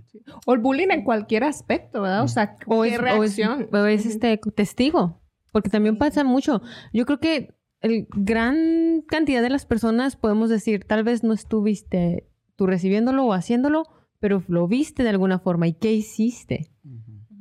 Yo digo que algo que, un punto que, que sí quería como que recalcar aquí es de que yo digo que si bien esto mucho, muy, arrais- muy arraigado, A- Arraigado. Arraigado. arraigado en nuestra cultura, en nuestra comunidad, de que sí es cierto, el machismo, en que es- eres, si eres hombre, o sea, eres como quien dice el, el bully, y si no eres, entonces eres débil. Ujú. Um, so sí quería, sí quería como que recalcar eso porque sí es cierto. Ahora, si uno ve que, por ejemplo, si yo miro que, que te están haciendo bullying a ti, um, no nomás ser un... um, Espectador. sí, no nomás ser un espectador, sino que, oyes, um, lo que- escuché que te acaban de decir eso, ¿cómo, ¿cómo te sientes? No, pues me siento mal. Ah, ok. Entonces, como que darte esas palabras de empoderamiento. um, si es un niño, pues obviamente um, da- que los, entre los niños enseñarles a que uno a otro se tienen que dar ese empoderamiento a que hay que decirle a la profesora. En mi escuela sí voy a decir que hay un, una app Una aplicación. donde, sí, donde si tú sabes que hay algo de bullying, anónimo, ah, puedes mandar un mensaje anónimo al, al- a los principals y ellos ya leen el mensaje y como ellos hacen la investigación y toman ah, cartas en el asunto. Ah, pero también hacer más ah, awareness de que no está bien y que uno a otro nos tenemos que apoyar ah, para, que eso se, para que eso se detenga. ¿Y qué tan rápido reaccionan los maestros? O sea, si es como que si miran un mensaje o miran una acción así y si es como que actúan o se hacen un poquito de la vista gorda para no tener problemas. Am, yo trabajo en una middle school y lo que te puedo decir es de que sí. Sí, lo, en la middle school que yo trabajo lo tomamos muy en serio y especialmente porque son adolescentes, porque, am, o sea, las hormonas y lo que sea, entonces sí lo tomamos muy, muy en serio. Am, sé que no es el caso en todas las escuelas, sé que no es el caso am, en todos los lugares, pero en donde yo estoy sí. Perfecto. ¿Anaya, algo quieres decir? Sí, sí, este, los, las consecuencias, ¿no? Este, en parte, yo creo que en parte ayuda de enseñar a los niños que, bueno, no olvidarnos como adultos que los más responsables, aún más que los niños, somos los adultos. ¿Por qué? Porque se nos olvida que los pequeños son medio sociópatas y no tienen la capacidad de entender qué es bien y qué es mal, porque apenas lo están aprendiendo o apenas lo están experimentando para saber, ah, esto es malo porque es malo, es bueno porque es bueno. Entonces, no, no significa que les quito la culpa a ellos, sino que cómo reaccionamos los adultos les va a enseñar a ellos qué hacer. Algo que yo recuerdo mucho, muchísimo de mi mamá sobre ese tema, era ella diciéndonos, yo no quiero escuchar que ustedes los llevaron a la dirección por golpear a alguien, por dañar a alguien. El día que yo escuche que ustedes están en la dirección porque ustedes deliberadamente, por ganas, por gusto, por placer, hicieron daño a alguien, así igual les va a ir en la casa. Y yo, ay, canijo. Pero también me dijo, pero también yo no quiero ir a la dirección y descubrir que alguien les pegó y ustedes se quedaron sentados llorando. Si ustedes les pegan, ustedes se las regresan. Y si los corren de la escuela, los llevo a otra, que escuelas hay muchas. Y eso fue algo que a mí me dio mucha seguridad, que aunque nunca me peleé físicamente, me dio la seguridad de saber, ¿sabes qué? Con tu novio. Tengo respaldo. Ah, bueno, ahora sí ya me peleé con mi novio, ¿verdad? A cabezazos. Pero te digo, pero eso es algo que me da mucha seguridad como infante de decir, ¿sabes qué? Tengo mis papás, mis papás me respaldan. Y el creerle, siempre, siempre creerle al niño. Porque algo que siempre dijo mi mamá es, yo a nadie les voy a creer. Yo siempre tengo que saber dónde están, qué están haciendo y con quiénes están, porque a ustedes son los que les voy a creer. Si, si, si toda la escuela me dice que andabas, no sé, detrás de los sextos besándote con un niño, pero tú me dices, mamá, esa no soy yo, y yo no soy así, a ti te voy a creer y te voy a defender a capa La única espada". pelirroja no, y no era. Sí, este, señora, tenemos fotos. Ah, no te creas. No, no, En porque. aquel entonces no había. Ándale. Pero mi mamá, gracias a Dios, o sea, tuve esta relación con mi mamá que me ayudó a, sentirme la fuerza de decir, ¿sabes qué? Comunicación y confianza. Exacto, a decir, puedo hacer las cosas bien. Y aun cuando recibía bullying o así, yo siempre sabía que tenía la- el plan B, la otra opción, la opción de me puedo defender o la opción de si me están dañando, puedo llegar con mi mamá y decirle, ¿sabes qué? Esta escuela ya no, nos vamos. Y nos vamos, ¿sabes cómo? Entonces, yo siento que eso me dio la capacidad de decir, ¿sabes qué? Yo puedo con esto, porque si mi mamá cree que yo puedo con esto, yo puedo con esto.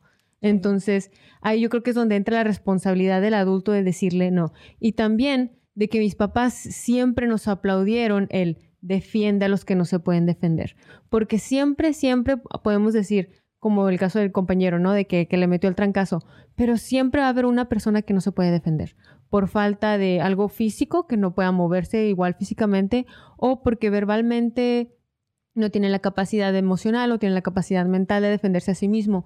Y yo creo que ahí también podemos enseñar a los niños a decirles, hey, tú puedes ser el superhéroe de alguien simplemente con levantar la voz, porque a veces es lo único que se lleva, que eh, mientras todos los niños se están burlando, porque yo recuerdo haberlo hecho un par de ocasiones en la escuela, de que se burlaban de un compañero, este, y yo eh, eh, les voy a dar un pequeño paréntesis, un tema que algo que me acuerdo mucho en aquel entonces que las televisiones, no sé qué tan populares eran con ustedes, allá no teníamos todos televisión más que una en casa o dos en casa, si mucho.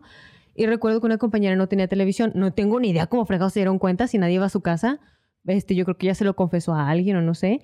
Y se empezaron a burlar todos en la clase porque ella no tenía televisión. Que a mí, se me, a mí algo que me parecía medio ilógico, ¿no? O sea, a mí qué me importa si tienes televisión o no. Este, pero recuerdo que se burlaban de ello por semanas, hasta que a mí me cansó, no sé por qué me cansó que se burlaran de ella.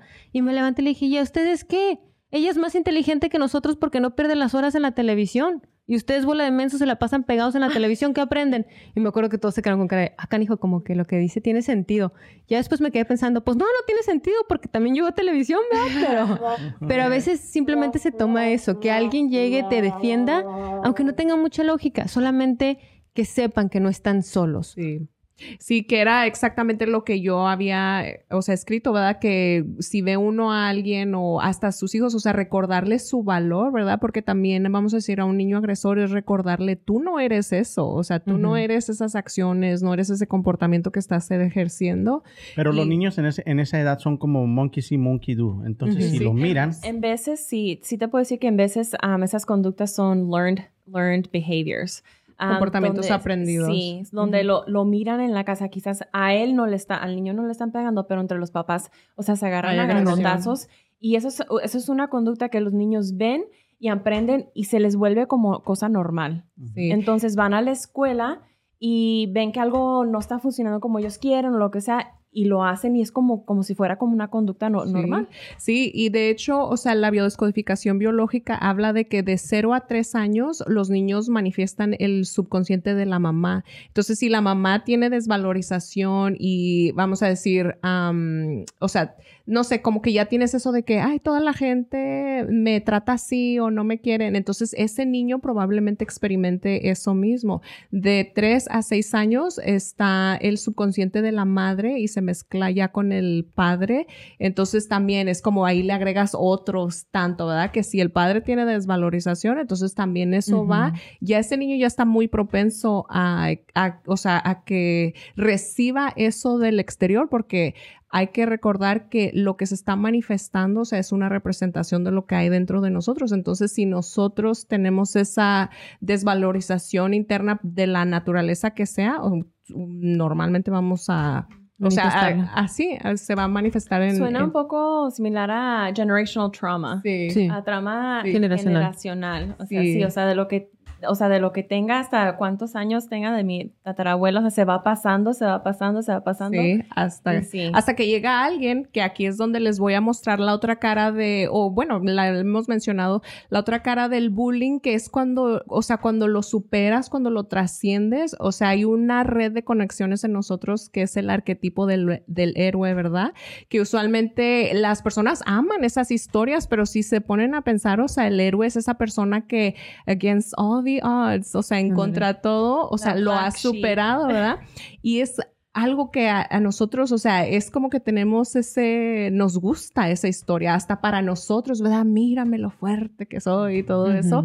Entonces sí es importante, o sea, también ver eso con naturalidad, ¿verdad? Porque también donde que queremos una historia de héroe bien chingona, o sea, quiere decir que vas a pasar por bastantes cosas difíciles para tener esa historia de héroe que la persona quiera. Y en realidad no es, o sea, no tendría que ser así, ¿verdad? Pero usualmente tendemos a ver nuestros Superación, retos, ¿no? ajá, de que los tenemos que Yo superar. tengo y- un ejemplo perfecto para eso, mira. Sí. Este, a usted no les gusta mucho el fútbol, no, no sé. Este, en el América hay un jugador que todavía está ahorita, pero en ese entonces estamos hablando del 2012, 2011. Él se llama Miguel Ayun. Entonces él no era muy bueno. Era medio malón, pero bueno, con suerte llegó ahí al América. Y en una de esas se equivocó, pasa un gol y de ahí nace el hashtag todo es culpa del Ayun Mm. y por tres, cuatro años lo traían en chinga. Todo es culpa. No importaba si el otro amigo, o sea, si el de, él era defensa, si el, si el delantero fallaba un gol, hashtag todo es culpa del Ayun. Para todo, todo es culpa del Ayun, todo es culpa de él.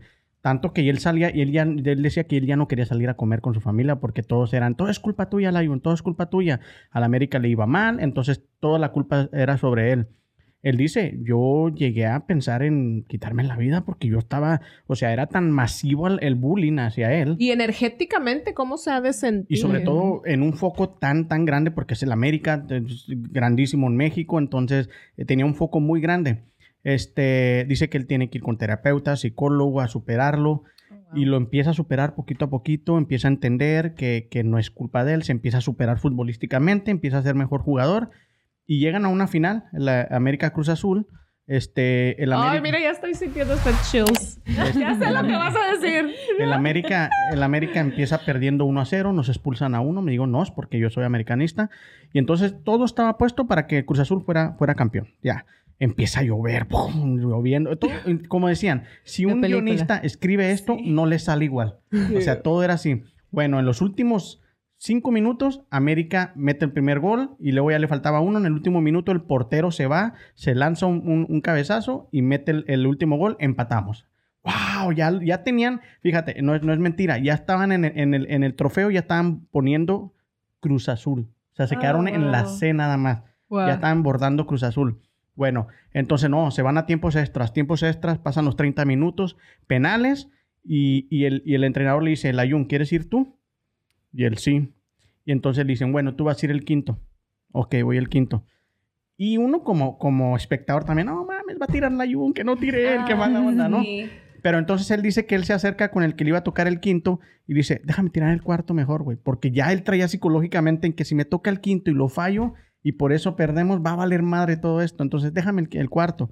Bueno, pues tanto están los penales que el definitorio es el de él, el cuarto. Llega que si él lo mete, América es campeón. Wow, o sea, iba a ser súper- Es que mira, ahí Es es, que lo- aunque te quite, como Sí. cuando te Sí, tocan y... cuando te toca, te Aunque- toca. Él lo tenía bien planeado, que, o sea, si soy el cuarto, entonces todavía hay más oportunidades, Exacto. pero si soy el quinto, entonces ya no, no. y resultó que no. El tuyo es el definitorio.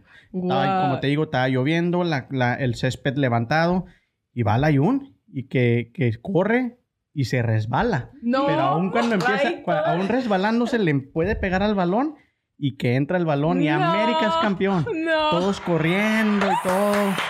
Y de ahí él sacó, este, él cuando lo entrevistan al final, porque dice, Ayun, ¿cómo te sientes? Le dice, no, muy contento, nunca, yo nunca había sentido esta emoción y todo. Y luego ya se iba y luego regresa y dice, ah, y todo es culpa mía. Porque dijo, el o sea, se apropió de, de Y desde entonces él en sus tachones trae todo es culpa del Ayun. O sea, él ya lo volvió su marca Sí. personal. De- Mira, ve cómo Wow, estoy de chills. Mira. Es que a veces eso, yo creo que esa es la- una gran historia que sirve mucho y de consejo para los jóvenes, ¿no? De que a veces eso de lo que se están burlando de ti, agárralo, apropiatelo, conviértelo en tuyo y dale dale tu twist, dale tu giro para que sea, se- sea tu marca, como tú dices, ¿no? que sea tu marca, sí. que sea tu propiedad. Y eso te ayuda mucho. Sí. Eso, es- sí, así suena fácil, pero ve, o sea, él sí le costó mucho, Años. mucho Sí. trabajo, o sea, llegar a ese punto. Por eso sí, te digo, el valor, o sea, de lo que uno ahorita, como si no tienen hijos o que tenemos hijos chicos, es infundirles su valor por medio de lo que nosotros les decimos y cómo los tratamos. Porque también si le estás diciendo, ay, eres maravilloso, eres otro, eres-", pero no le pones atención, entonces es como que ahí Los te vuelves narcisistas. Sí. Ándale. bueno, Pues sí, bueno. cerramos de- con el último bla. ¿Algo más que tienes que decir? No, No, ya. no, ok.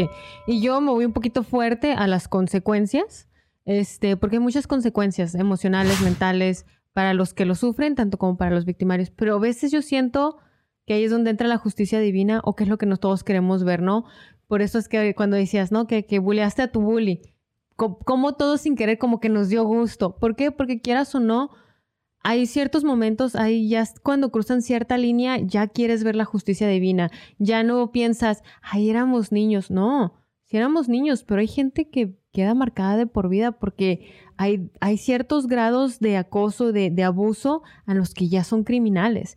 Y para eso, o sea, algo que a mí me llama la atención es que no existe en sí una ley federal que, o ley como tal que prohíba el acoso escolar o el abuso escolar, pero sí existen leyes federales en contra de la discriminación por raza, color, este, sexo, orientación sexual, eh, ¿cómo se dice? De, eh, discapacidades, todo eso. Entonces, yo sí exhortaría mucho, sobre todo hoy en día en el que, por desgracia, ya no se pueden limitar tanto a los estudiantes como en mi época. En mi época todavía los maestros le daban un trancazo que otro a los niños que se portaban demasiado mal, o sea, que ya se descarriaban, que ya andaban golpeando a otro estudiante, ya el maestro ya llegaba y, órale, de las orejas, vámonos, cálmese, mijo.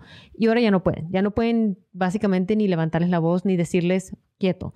Entonces, si yo creo que si estás en esa situación como niño, se vale que te defiendas, se vale que les metas a este cargo, se vale que le involucres a la policía. ¿Por qué?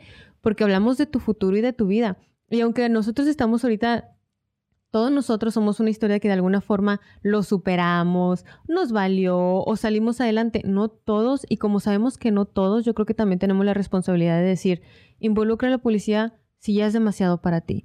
Si, y aprovechate de las cosas, por ejemplo, se están burlando de ti por tu religión y constantemente ya no es una burla, ya te están robando cosas, ya te están, no sé, por ejemplo, si ya usas tu hijab y te lo están arrancando, este, se están metiendo contigo ya de un modo físico en el que ya tú realmente sientes que tu integridad se encuentra en riesgo y en peligro, yo exhortaría a papás, a maestros, a todos, aunque sea anónimamente, involucren a la policía. ¿Por qué? Porque ahí ya hay cargos.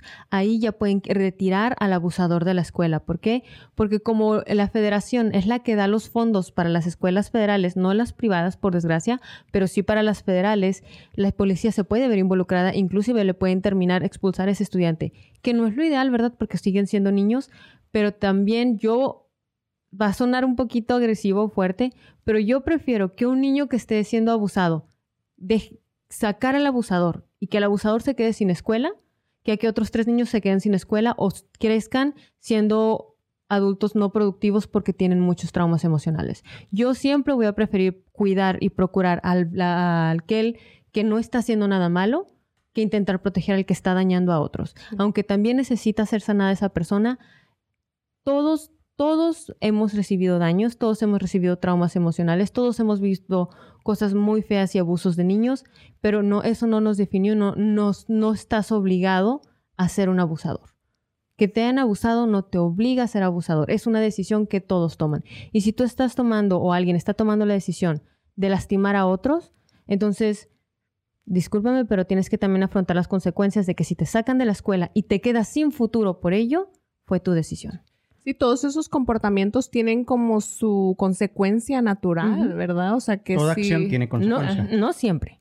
Bueno, pero bueno, porque mira, eso, eh, ok, a nivel, vamos a decir, emocional, si tres niños fueron afectados por una persona, ok, ¿verdad? Van a tener eso, pero eso energéticamente al, al agresor también le va a afectar. Uno no, no lo va a mirar de la misma forma, pero siempre es en eso que la persona quiere más, ¿sí me entiendes? Porque la razón por la que afecta a esos otros niños es porque ellos tienen algo que le recuerda algo que él quiere, que aunque uno no lo vea, vamos a decir, oh, trauma por bullying, pero es, o sea, esa, ¿cómo se dice? Ese vacío en ese aspecto de la vida. Entonces, aunque no sea una consecuencia ah, física, ¿verdad? Que nosotros podamos ver, indudablemente va a tener una consecuencia, pero si viene de una consecuencia a raíz del comportamiento, eso tiene la capacidad de enseñarle a este niño agresor que, que, eso no está bien, ¿verdad? Y darle la oportunidad como de recalibrar si es que, vamos a decir, lo que experimentó como consecuencia, pues fue lo suficientemente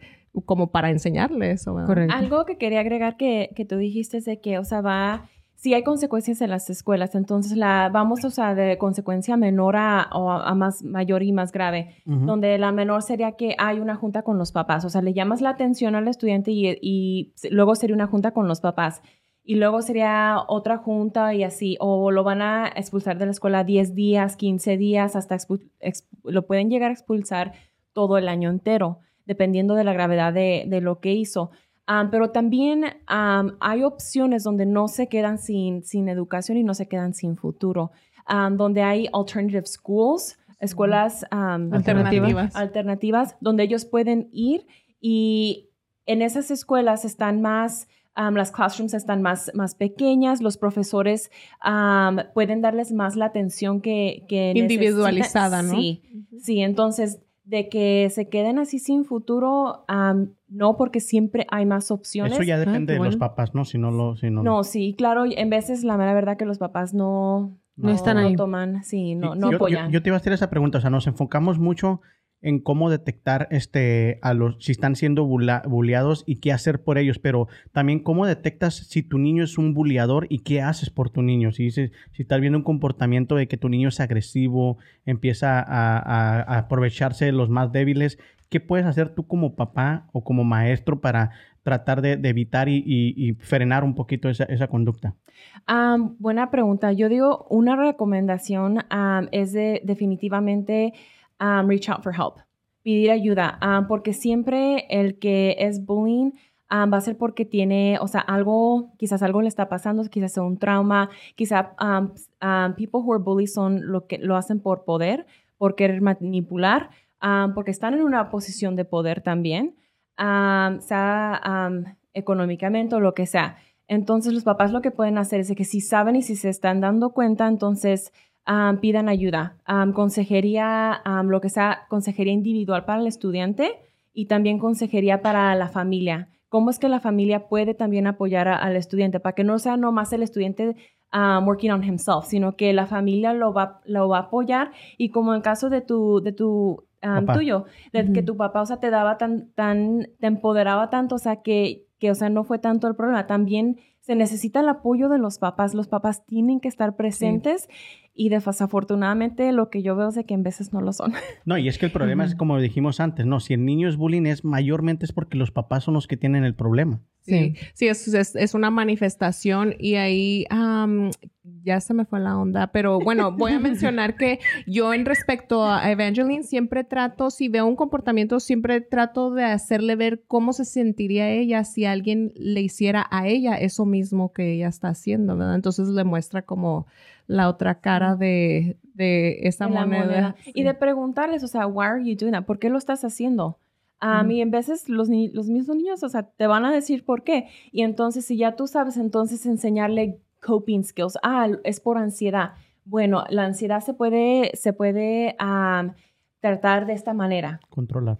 controlar de Mm. esta manera. Y en veces ni los papás saben cómo hacer eso. En- y eso está bien. En- por eso también pueden preguntarle a, la- a los psicólogos de la escuela, a los consejeros de la escuela, que, que, que ayuden. O sea, es un, un trabajo en equipo en las O buscar escuelas. en línea. Hay muchos Sí. recursos gratis. Ahora me di cuenta que hay muchísimos recursos gratis para papás, para niños, para maestros y son están ahí, ahí abiertos. Eso que estamos hablando, pues es, eh, es, es perfecto para una familia funcional, don- donde el papá sí quiere actuar por su bebé, por su niño. Sí. Pero cuando ya los papás rechazan de- inmediatamente esa ayuda, inclusive hasta les puede agradar que el niño sea bullying, em, este, ahí es donde empieza lo difícil, ¿no? ¿Cómo puede actuar? O sea, yo como maestro, como, como papá, ¿qué hago?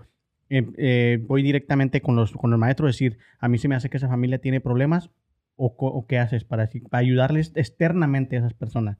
Porque lo- lo- la, la ayuda tendría que venir desde, desde uno, ¿no? Pero si uno como papá no acepta que, o ya tienes problemas, como dices tú, me peleo con mi esposa todos los días y miro violencia todos los días, entonces no, es lo normal es que no aceptes ayuda. Entonces, Sí. con- con- por ti mismo, ¿qué, qué tienes que hacer tú como del, del- del exterior? ¿Qué hace una persona que mira ese comportamiento? Am, te puedo dar el ejemplo que, que es lo que yo hago am, por parte de mi trabajo, es de que la mayoría de las veces eh, es, am,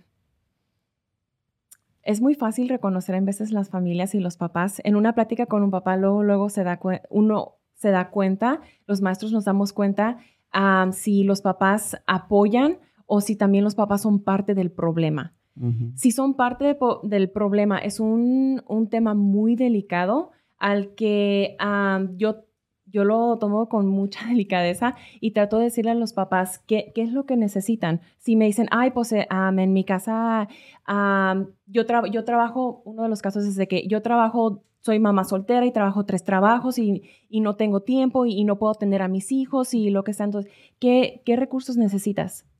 Porque de que hay recursos para ayudar, hay muchos recursos. Entonces, déjame te ayudo. ¿Qué es lo que necesitas? Entonces, nos- las escuelas tienen, tienen recursos. Si necesitan consejería, yo los puedo recomendar. Les doy una lista.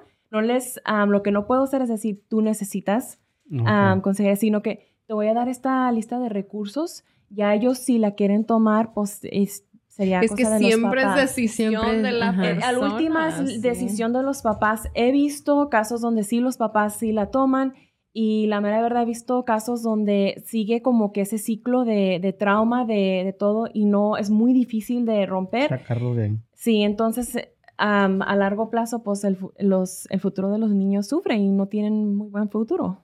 Exacto. Y, y eso O bueno, ¿no? Bueno, asumiendo, ¿verdad? Pero también existe la posibilidad que tomen todo ese bullying y they Y lo- can turn it around, ¿verdad? Porque eso sí es algo que se escucha casi cualquier persona maravillosa, o sea, tenía un, bueno, todos somos maravillosos en realidad, pero cualquier persona que ha dejado su huella en el tiempo, en la historia, ah, ha, como se dice, pasado retos y los ha superado y eso es parte de lo que lo hace como... Pero, ¿sabes, ¿sabes que A mí no me gusta tanto el usar la palabra reto cuando se habla de acoso y abuso, porque ha- hay un, hay un chiste que circula en redes sociales, ¿no? En el que está la monita que dice, ah, me hubiera encantado no tener los traumas del pasado. Le dice, no, pero los traumas son lo que te hacen ser lo que eres tú. Y responde la monita, exacto, no quiero ser lo que soy ahorita, quiero ser algo mejor.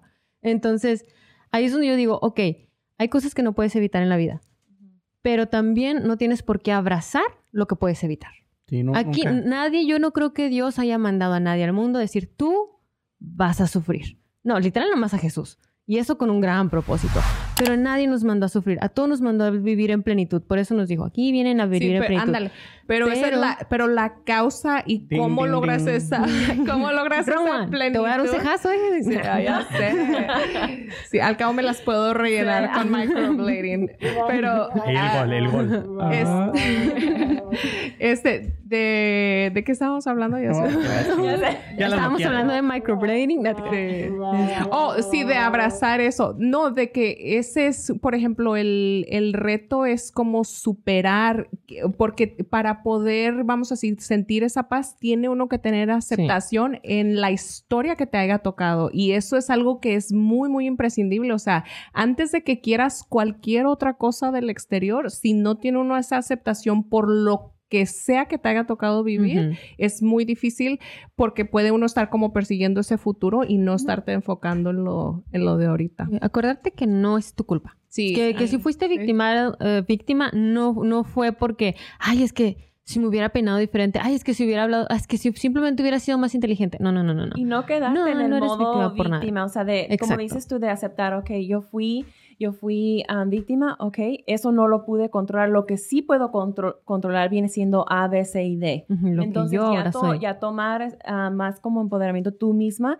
y de tomar acción a lo que sí puedes controlar. Cuando, exacto. Cuando yo decía eso de, de lo de las víctimas y de poner un alto, me refería a los que están ahorita, por ejemplo, porque yo, yo estoy segura que hay niños que también nos siguen o adolescentes que siguen el bla, bla, bla, el podcast, y decirles a ellos, no tienes por qué aguantarlo, no tienes por qué tolerarlo. Claro que no. Este, si ya no quieres, si dices hasta aquí, si dices, esta es mi pelea y la quiero pelear, bien, prove te apl- aplaudimos, pero también si dices, hasta aquí ya no quiero más, voy a poner el pie en alto, voy a llamar a las autoridades correspondientes, también te lo aplaudimos. ¿Por qué? Porque las dos son igualmente válidas. Sí. No, y ahora, este, lo, lo, lo más recomendado sería buscar ayuda, ¿no? Ujú. No, no te, como dices tú, si, si a veces te hacen bullying es porque la mayoría de las veces a lo mejor tú pues sueles ser un poquito más débil en esas áreas. Entonces, lo más recomendado, luego tus papás, o si ya tus papás no te hacen caso, tus maestros, o si no ya tu familia, la que esté alrededor, amigos, lo que sean, para que de esa manera te puedan ya ayudar a salir de ahí, porque una vez que estás ahí, sí es difícil salir. Sí.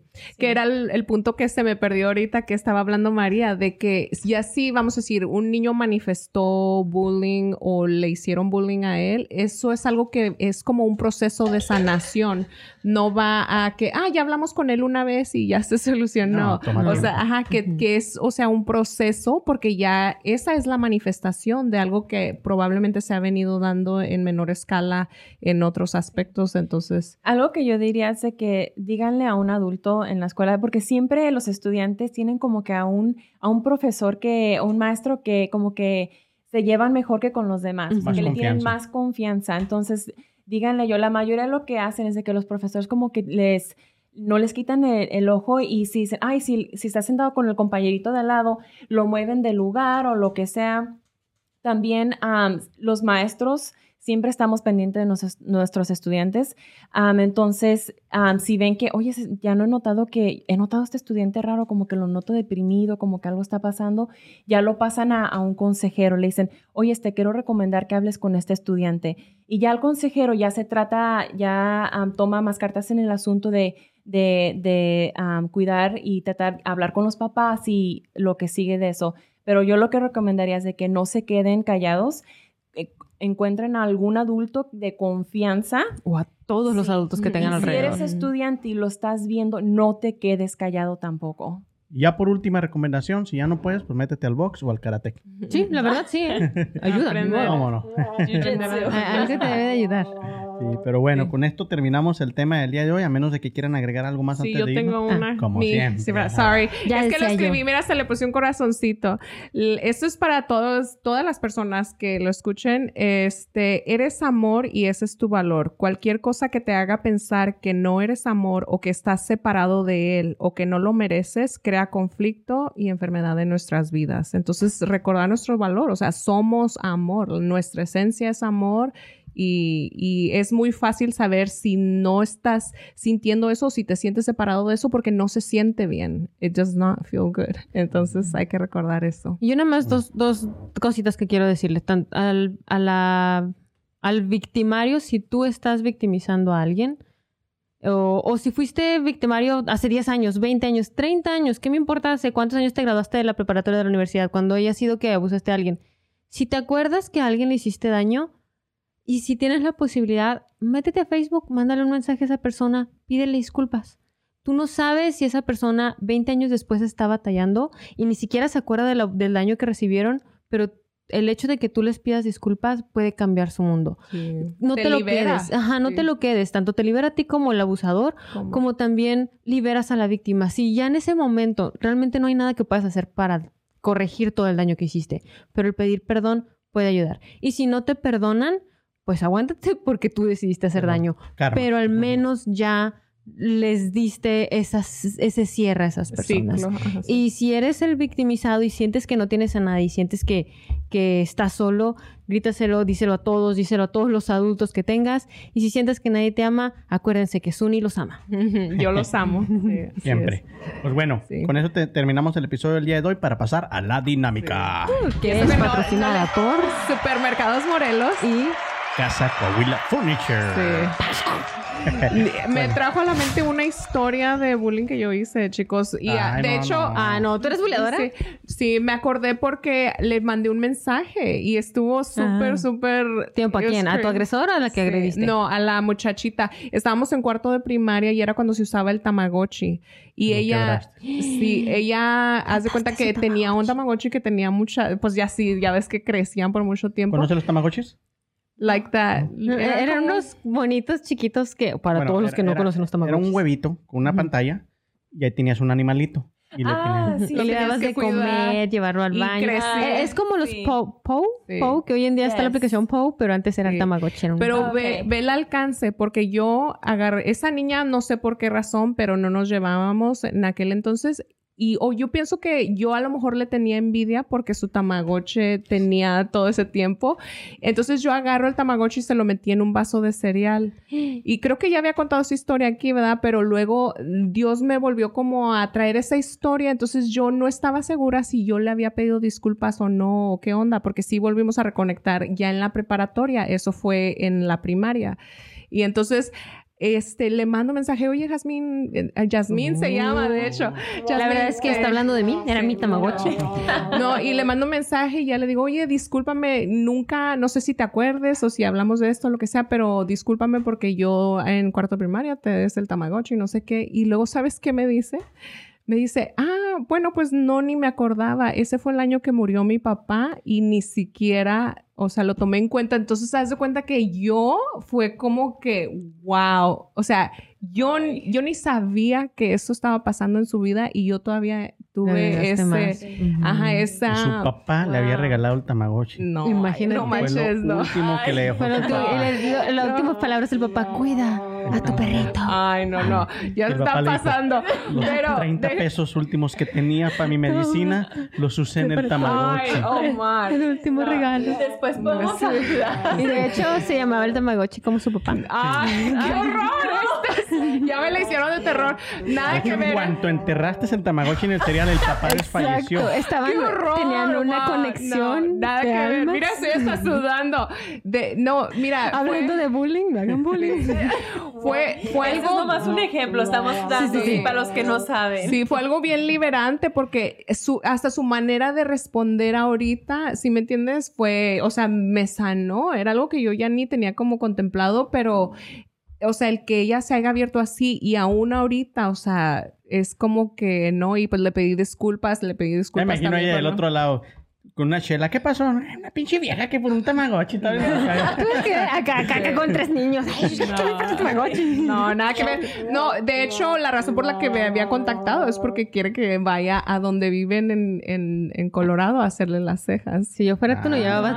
Sí. A mí se me hace Por si las dudas, es- no lleves tu Tamagotchi. No, o no vayas porque. En una ¿Qué de tal que esas se quiere vengar? En No, ay, ¿cómo crees? Ella ni cuenta. O sea, ella, yo podría, por ejemplo, haber pasado toda la vida nunca haberle dicho nada, ¿sí me entiendes? Pero en ahorita, en este momento, es cuando tuvo un significado para ella, ¿verdad? Y, y, pues te digo, sí le pedí disculpas. ¿Y cómo te fue, Los asesinos seriales no revelan sus, sus- sus planes, ¿eh?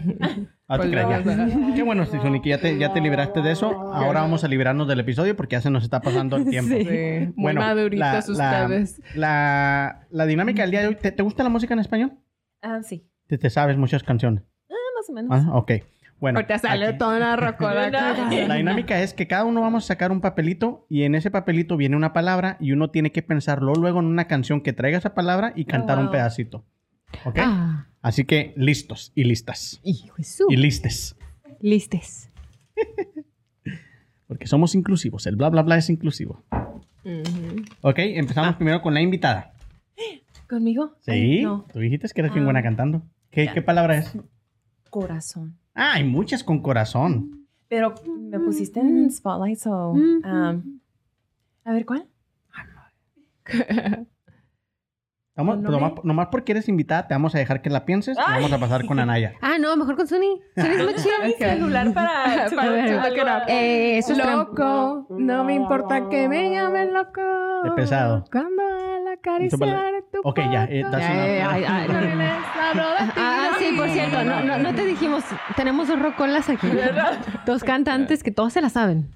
A ver, noche. Ah, no, está bien fácil. ¿Neta? ¿Te la No me digo? sé ninguna de con noche. No culpes a la noche, no culpes a la playa, no culpes a la lluvia. ¿Será que no me amas? Corazón.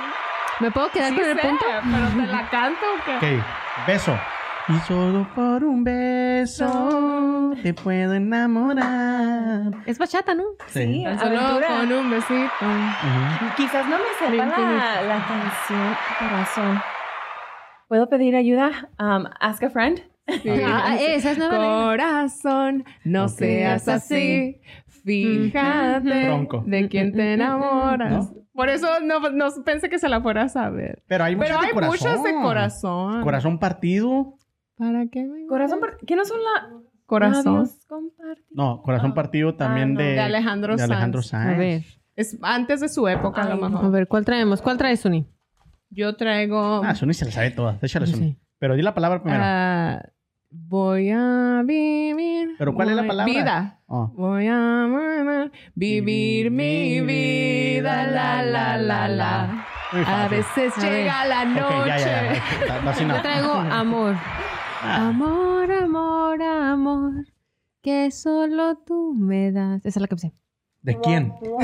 Es de. Ay, yo qué sé, pero es cristiana. No manches, yo no he escuchado nunca esa canción. No, checa, checa, checa. Se la se lo- No, no, no, neta que no, no me lo inventé, no me lo inventé. Mira, Ese es- amor prohibido. Murmuran por las. calles. Mis amigos me van a. Sí. Siento. Pues sí, les voy a enseñar la canción para que vean que sí. no ¿Alguna de. BTS que traiga amor?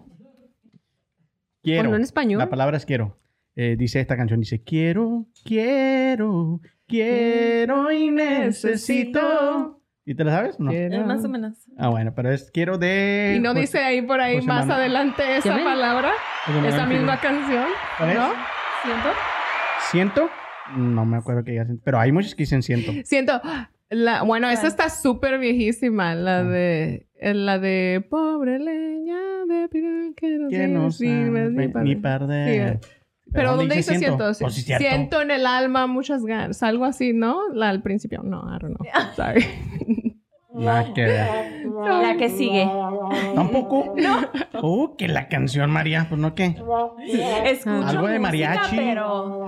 es que está Ay, no, no me digas eso que tengo familia que tiene, o sea, Mariachi, vengo de familia. lo va a ver tu familia mariachi. La familia López. Eh, Fíjate. ¿Qué van a decir? A ver. ¿Quién? ¿Quién seguía? Yo ya empecé ahorita de esta Ah, bueno, yo soy feliz. Me siento muy contento, me siento muy feliz. Hoy es fin de semana y me voy a divertir. Zapateado. Uh, uh. Mi compadre, él, él es mi papá, yo creo, porque él se apellida Zamudio. Yo no Ok. conozco mucha gente que se apellida Zamudio. Casimiro Zamudio. Saludos, papá. All right. Ok, este. Pues según mi mamá, mi papá es Chayanne. Chayanne es papá de muchos. ¿eh? ¿Verdad que sí? De medio México. Este. Mundo. Uy, también es. Ay, chihuahuas, como que se me vienen a la mente y se me Mundo van. raro. No, no, había, un- había una que era de rock en español que tenía la palabra mundo. Yo sé que sí. Em, Te oí uno de los tucanes. Mundo de amor. no, pues no escucho los tucanes. Ayúdale, se trata de de- deja eso, Hessler se quedó hasta, hasta, acá escuché Hessler. Mm, se me hace que me va a correr. No, lo peor es que no lo escuchaste. Digo, mmm, che pelirroja. No, pelos de lote. Eh, Hessler, ¿eh? ¿De dónde vives? La- pelos de ketchup. No, Oh es bien God. llevado. Es bien. Oye, también Eva salía con unas de esas que pelos de fideo que decía. Eh, Oh, pelos de marucha. Eva, es Eva otro mundo. Ok, sigues tú para que la pienses la ok, mitad. Luna. Luna, tú que lo ves, dile. Sí, ¿no? Ah, yo diría hijo de la luna. A ver, ahora no me quedes mal, Oye, ¿eh? oye, voy invicta, ¿o cómo se dice? Pues sí, todos los. Tú y tú y. Yo Acá mis ojos. a sol. Que no hay una canción que va sol, playa y arena. Oh. Sí. ¿No? Rayando el sol. Ay, sí. oh, Desesperación. ¿Ves? Es que es bien fácil, Es María. más Va a chance que escuche la, la última, ya, ya la, la última, ya la, ya la quedo yo. Ok, voy otra vez primero. Es siempre. Siempre te amaré. Hay una canción que dice algo así. Tú estás siempre en mi mente, siempre tú, tú, tú, a cada instante. Ah, de interpretar. No, pero se sintió los Eh. sentimientos, esa emoción. Vamos a Dame tu cosiel. ¿Se vale de cielito lindo? Eh, Te la voy a dar por buena, nomás porque ya me quiero ir. Ay, ay, ay, ay. Canta y no llores. Pero está la de Cielo por tu amor. Oh, esa está súper. Cielo en tu mirada. Por Cada una- madrugada. Eh, es de Ben Ibarra. ¿A dónde Mejor la de tercer cielo. Tú que estás en lo alto cielo. Ok, Suni, la estás buscando, Suni. No, iba, iba a agregar la de Benny Barra. Esta ya, ya tengo. Mi palabra es tiempo y hay una canción de Elmer y Mar que se llama Llevo el tiempo esperando. Yo me sé en japonés que dice tiempo. Buscando. Sí, la sabes, Sí, ¿eh? Más Sí, o menos, sí. sí. Mujer. Mujer, ah, también está bien fácil. Sí. Am, como sea tan fácil, me ayudas. Oye, sí, psicóloga, mujer. eh, me, lava, me lava el cerebro. Na, digo, porque, na, na, como tú La mu- mujer de las cuatro décadas. O te doy chance hasta la de mujeres. Turu, turu, turu, La de Oye Mujer. Oye Mujer. Como que la de sé. cumbia. Sé cuál, de cuál hablas, pero no me la sé. Pero hazle. Ya, exacto, sí. Cuando, la empie- cuando las empiezan a cantar me las sé, pero cuando no las están Sí, cantando no. ni idea. Pónganme play a una canción y sí, No, pues bueno, al, al final empate entre Suni y yo. De ahí sigue acá. Empate Ana. entre nosotras.